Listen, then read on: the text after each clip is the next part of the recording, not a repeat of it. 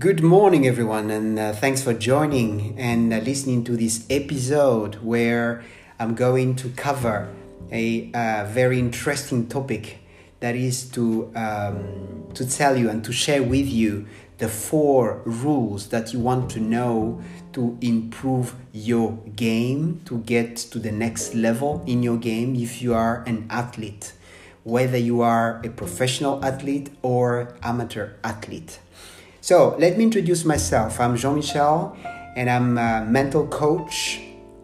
And um, I'm, helping athletes really to grow in their career and also to, um, to ensure that they're doing the right things and not making mistakes so that they can uh, really live their passion.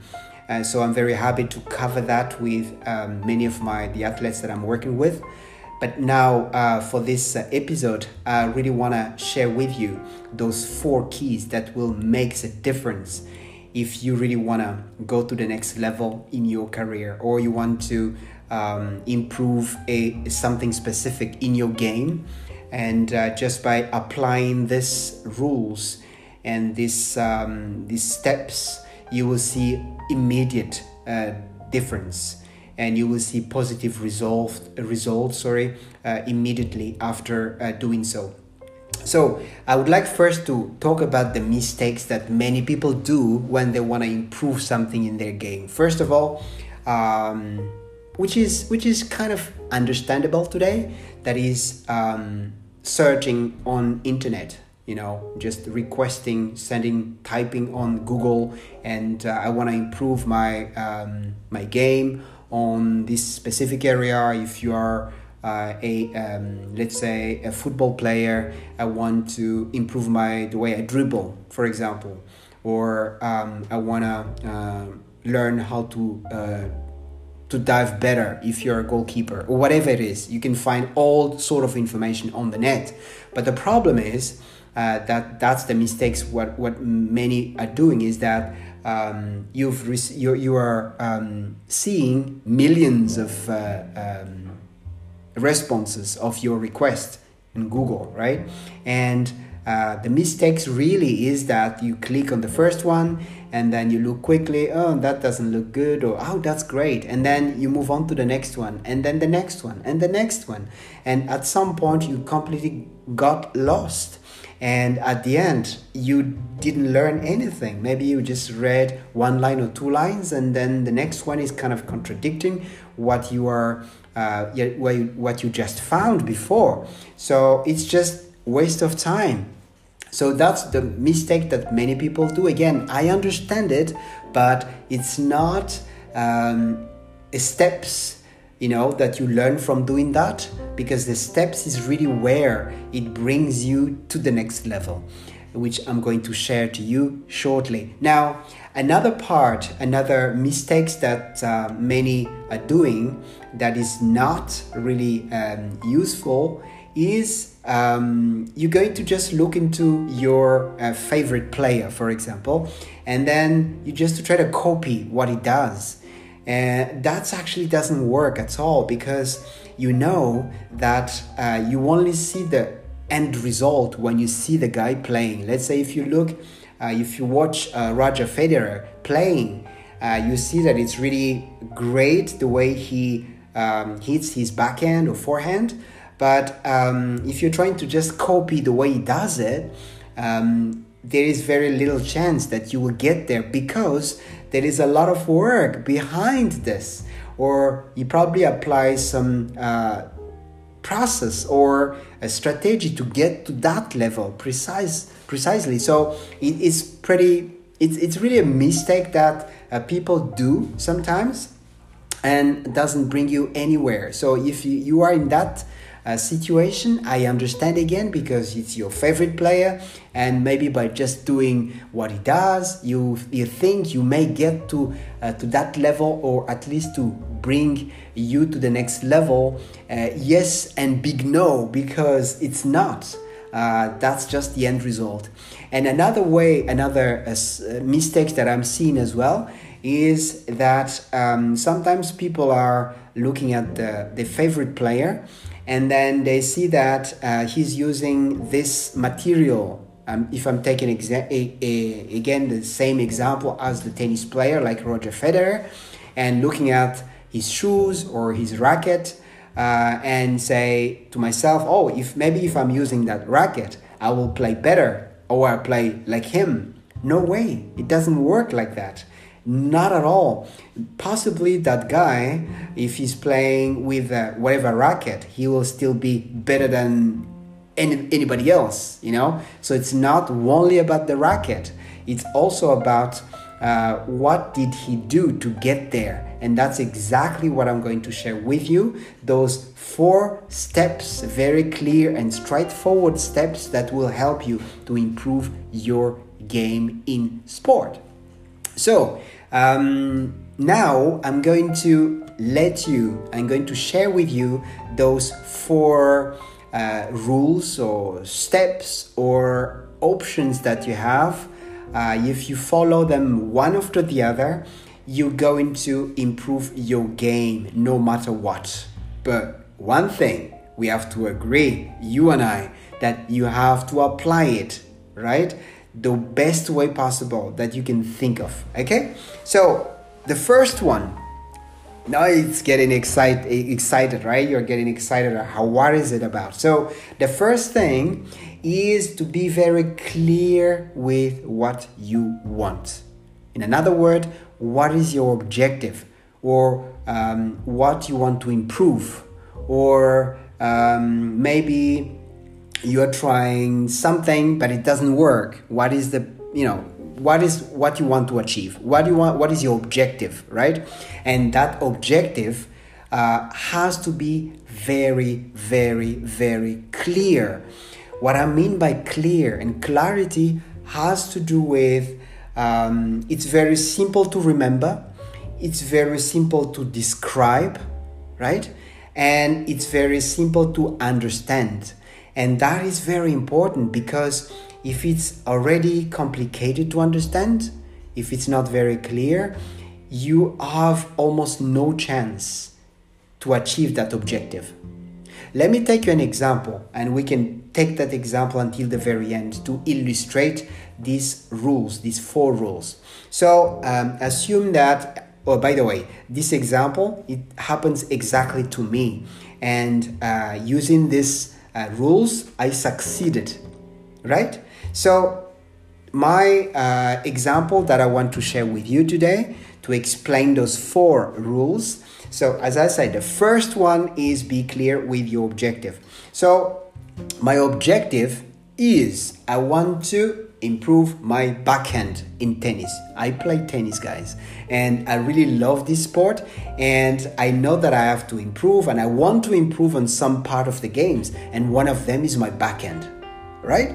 So, objective improving my backhand, and that is pretty clear improving my backhand. Is there something unclear about that? No way. It's so clear. Everyone, even even a kid, understands that. So it has to be really understandable and it has to be very clear with yourself in your mind. All right? So that's important. Clear objective. You can write it down uh, on paper, you know, handwriting, or you can also put it in front of your screen as a background or whatever it is. But that's important to have it very clear before you move, you know, to the next step. Okay? So I want to improve my backhand. That's what I that's what I want as an objective. Now, let's move on to the second rule. Okay? The second rule is that what is the problem? what is preventing me from achieving this? What is it?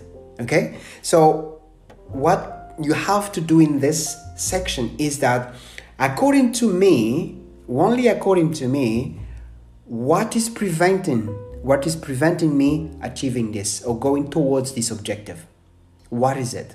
Okay? So, as an example, the way I see it, again, the way you feel what it is, the problem, right? So you don't need to spend a lot of times on it, but it's just like maybe even two minutes would be enough, right? But it's just the way you see it. It doesn't have to be precise, but it's just the way you feel what the problem is. So for me, for example, for this example, the objective, just to remind you the objective that I had, the objective was to improve my backhand.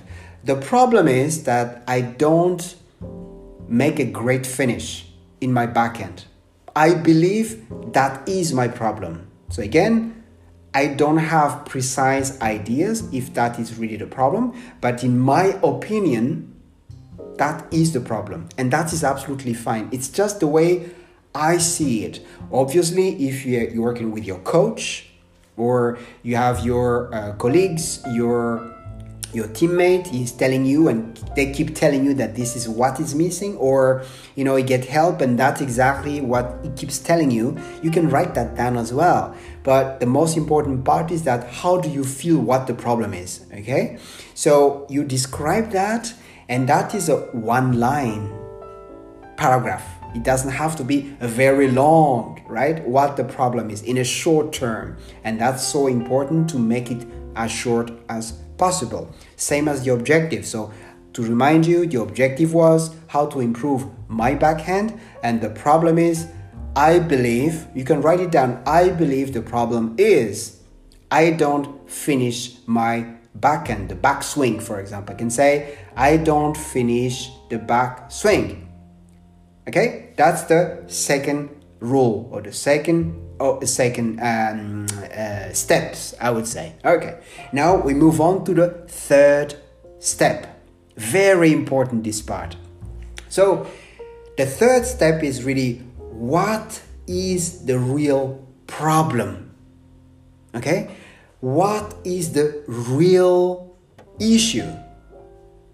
I'm gonna tell you the problem that I said I don't I don't have a good finish. I don't finish my stroke. It's just kind of a symptom. That's the way I see it. Right? It's a symptom. Now, to know exactly or to know, to know as much as I can what is the real issue, what is the source of the issue, what is the source of the problem, I have to apply the following method. I'm going to use what I call Q5 plus. Okay? Q5 means questions five times minimum. So, what does it mean? So, I said in the example that I, t- uh, that I took, the problem was the backswing. I describe as a problem as a backswing. So now I'm going to ask myself, but why I have a problem with my backswing? Aha. So I have to answer that question. So let, let, let me just go through the questions and I will see where we, where we end up, right? So I have a problem problem with my backswing. Why? Because I I don't um, have a slow um, speed in my uh, stroke. I have a slow speed in my stroke. Okay, why? Huh? Because my um, legs position is not the right one at the moment I execute the stroke. Ha! The legs are not well positioned when I execute my stroke. Aha! But why? Oh, because I have a big steps, you know, when I run. Or I don't have a small steps when I'm approaching the ball.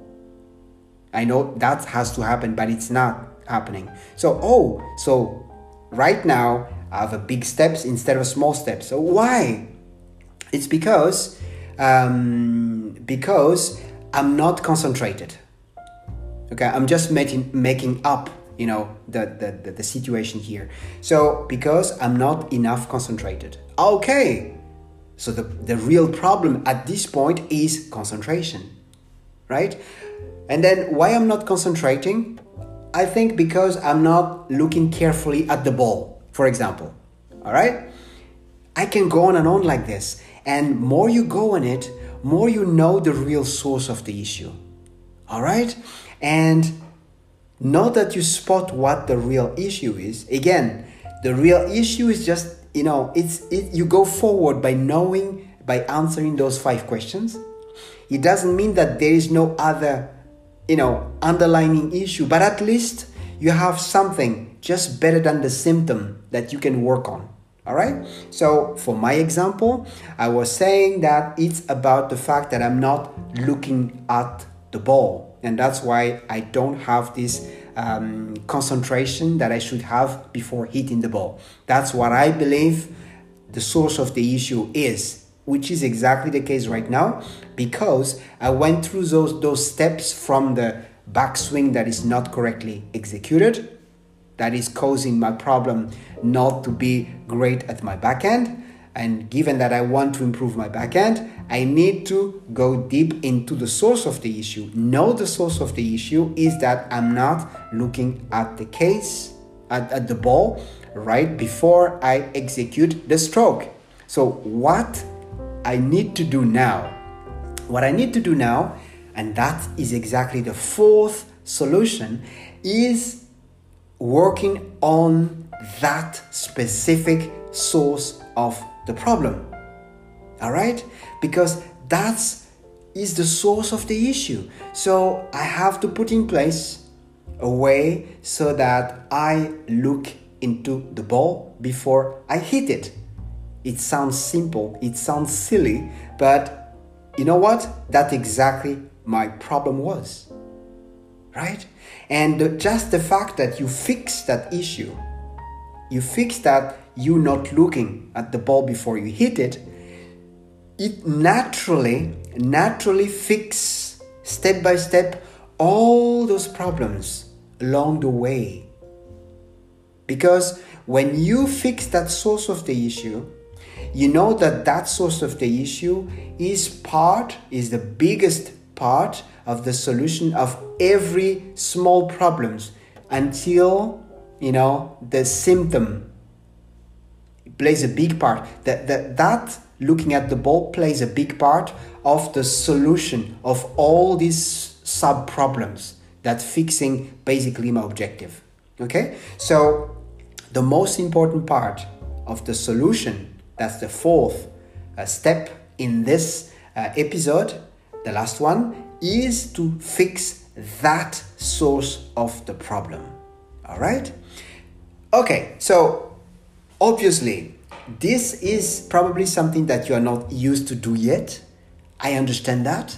But believe me or not, if you go step by step by doing this each time you want to develop your skills in sport, you will succeed. There is no other way around. Uh, uh, there's no other way. You will succeed. Set your objective clearly. Define what the problem is, you know, roughly, the way you think what the problem is. And the third is what the real problem is. Use the Q5. Ask five times or possibly plus six times or eight times the why, why, why, why, why. And that will give you to the source of the issue. Once you know the source of the issue, fix only that issue and that will slowly fix step by step the other sub issues until you will improve your game. Okay?